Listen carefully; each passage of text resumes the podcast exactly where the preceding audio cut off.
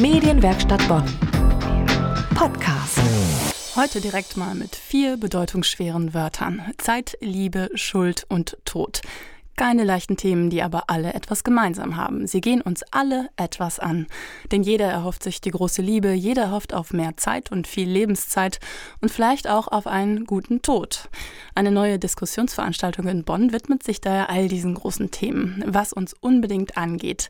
Dialogreihe zu Grundfragen der menschlichen Existenz, so heißt diese neue Reihe vom Evangelischen Forum und Katholischen Bildungswerk Bonn.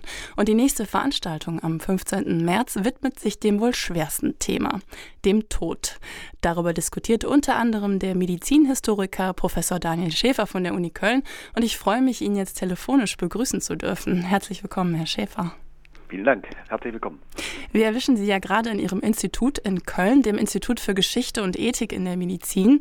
Sie forschen dort zum Thema Tod und zwar, das ist das Besondere, als Arzt und Historiker. Warum ist das Thema für Sie so interessant? Ja, das liegt wohl daran, dass der Tod für den Historiker natürlich ein Top-Thema ist. Das liegt daran, er ändert unglaublich viel für einzelne Menschen und zunächst einmal für die Sterbenden selbst, aber auch für die Angehörigen, für Freunde und auch für Gegner des Sterbenden. Aber auch für Gruppen und ganze Epochen. Beispielsweise denken Sie nur an dieses Massensterben wie die große Pest im 14. Jahrhundert oder die spanische Grippe im 20. Jahrhundert. Das hat natürlich für eine ganze Generation unglaublich viel geändert. Und das ist für den Historiker interessant. Wann ist denn ein Mensch tot aus der Perspektive Ihrer Wissenschaft? Ja, das ist eine spannende Frage und ich bin da etwas gespalten, denn als Wissenschaftler bin ich gewissermaßen ein Zwitterwiesen. Ich bin Arzt und habe ein naturwissenschaftlich orientiertes Studium absolviert und von daher vertrete ich natürlich den Standpunkt der Medizin. Demnach ist Tod ein Mensch, wenn sein Herz dauerhaft aufgehört hat zu schlagen und wenn er nicht mehr atmet oder wenn sein Gehirn nicht mehr arbeitet. Aber daneben bin ich auch Geisteswissenschaftler, das heißt Philologe und Medizinhistoriker. Und als solcher blicke ich eher auf den Kontext. Was bedeutet der Tod für den Menschen und sein Umfeld? Das kann in verschiedenen Epochen und verschiedenen Kulturen und Religionen durchaus sehr unterschiedlich sein. Und entsprechend unterschiedliche Reaktionen wird der Tod auslösen.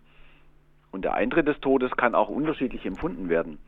Für den einen ist es ein Moment, für den anderen ist es eine Phase, die Stunden, Tage, manchmal sogar Monate oder Jahre dauern kann.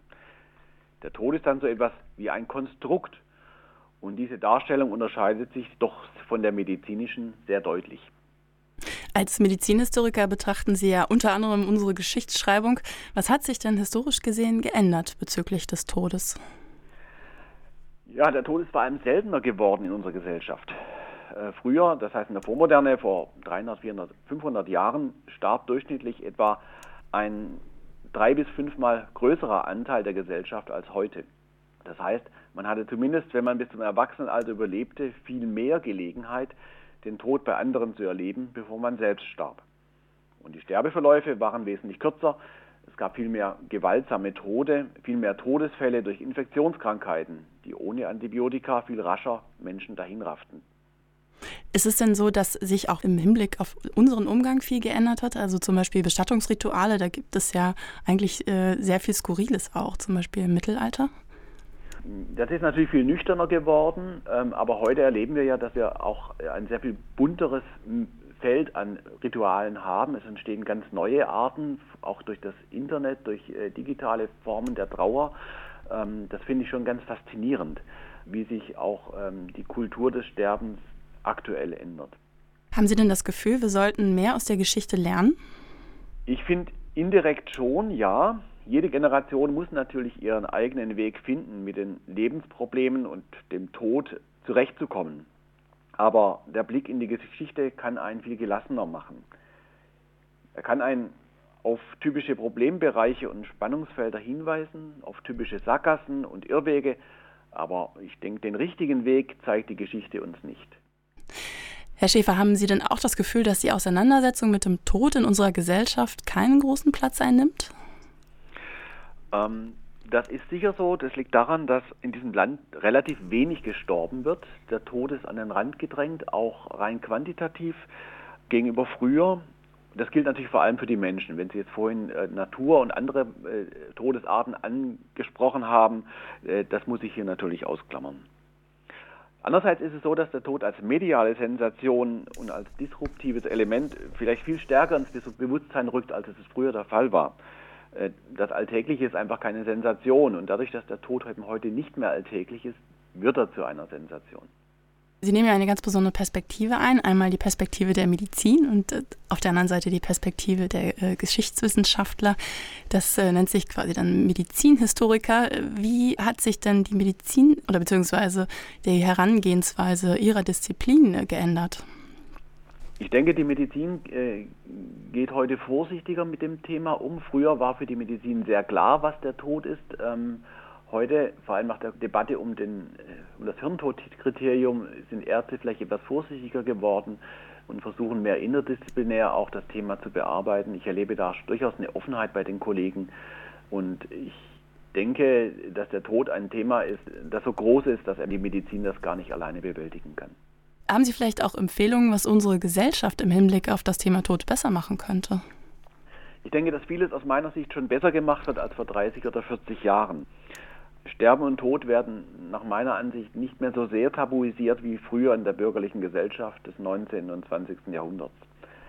Das ist natürlich zwischen den einzelnen Menschen für Gruppen und Kulturen sehr unterschiedlich zu betrachten. Da gibt es natürlich auch immer noch sehr viele tabuisierte äh, Szenen, aber insgesamt empfinde ich da für Deutschland einen Trend zum Besseren. Wichtig fände ich jetzt, äh, dass dieser Prozess weitergeht und dass Menschen sich damit immer mehr auseinandersetzen, was der Tod für sie konkret bedeutet und auch wie sie sterben wollen und wie sie sich darauf vorbereiten können. Als äh, Medizinhistoriker, der zum Thema Tod forscht, wie gehen Sie denn ganz persönlich mit dem Thema Tod um? Das ist natürlich eine persönliche Frage. Ich, ich erlebe den Tod als eine wichtige Unterbrechung meines Lebens, nämlich dann, wenn jemand stirbt und ich versuche dem dann auch Raum zu geben, also wirklich ähm, mich da mitnehmen zu lassen und nicht einfach so Business as usual zu machen. Das heißt für mich nämlich, ein Mensch ist vorangegangen und ich werde ihm folgen. Der Tod der anderen zeigt immer auch meine eigene Sterblichkeit an. Und damit verbinde ich natürlich sehr unterschiedliche Gefühle, Angst und Sorge, aber auch die Hoffnung auf Befreiung und auf Freude. Und das hat natürlich auch mit meinem christlichen Glauben zu tun. Herr Schäfer, die Konfrontation mit der Theologie zu dem Thema Tod, ist das jetzt für Sie üblich oder eher ungewöhnlich? Ich bin schon, wie erwähnt, in mehreren Disziplinen zu Hause und ich bin es durchaus gewohnt, interdisziplinär zu arbeiten und auch auf Tagungen äh, das auch in der Diskussion zu vertreten. Die christliche Theologie wiederum ist mir von meiner Ausbildung als Laienprediger etwas vertraut und ich weiß von meinen historischen Quellen, wie wichtig die Theologie für die Bewältigung des Themas Tod im Abendland ähm, ist und gewesen ist und auch immer noch sein wird. Und ähm, zum Thema Tod, welche Differenzen gibt es denn zwischen Ihrer Disziplin und der Theologie? Vielleicht rede ich jetzt erstmal von den Konflikten zwischen der Medizin und der Theologie. Und die waren früher ganz gravierend. Äh, ich, weil früher meine ich jetzt 100, 150 Jahre her, weil damals die Medizin sich als Leitwissenschaft der Moderne empfand und auch gehalten wurde und nur die realen, die sichtbaren Dinge und ihre Untersuchungsverfahren akzeptierte. Und daher hat sich Medizin als natürliche Gegnerin der Theologie empfunden. Man glaubte damals, dass der Tod in wenigen Jahrzehnten besiegt sein werde. Und da brauchte man eben keine Theologie mehr.